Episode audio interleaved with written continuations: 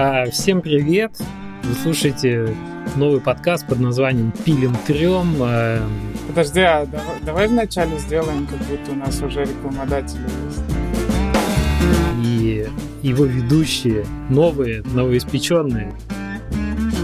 Меня зовут Алексей Тестов, я э, один из двух э, основных разработчиков Inmost.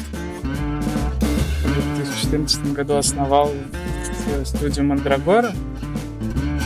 Прежде чем отрастить бороду, ее надо отрастить внутри. Так вот, я ее отрастил внутри, можете считать меня, так сказать, внутренне, в душе успешным инди. Да, именно так. Мы, мы делали игру, сделали ее, вот, пожалуйста, купите. Но никто не купит. Ну, давайте, давайте скажем, скажем так, уда- удачи, счастливого случая. В общем, это как-то как-то мы умудряемся выживать все.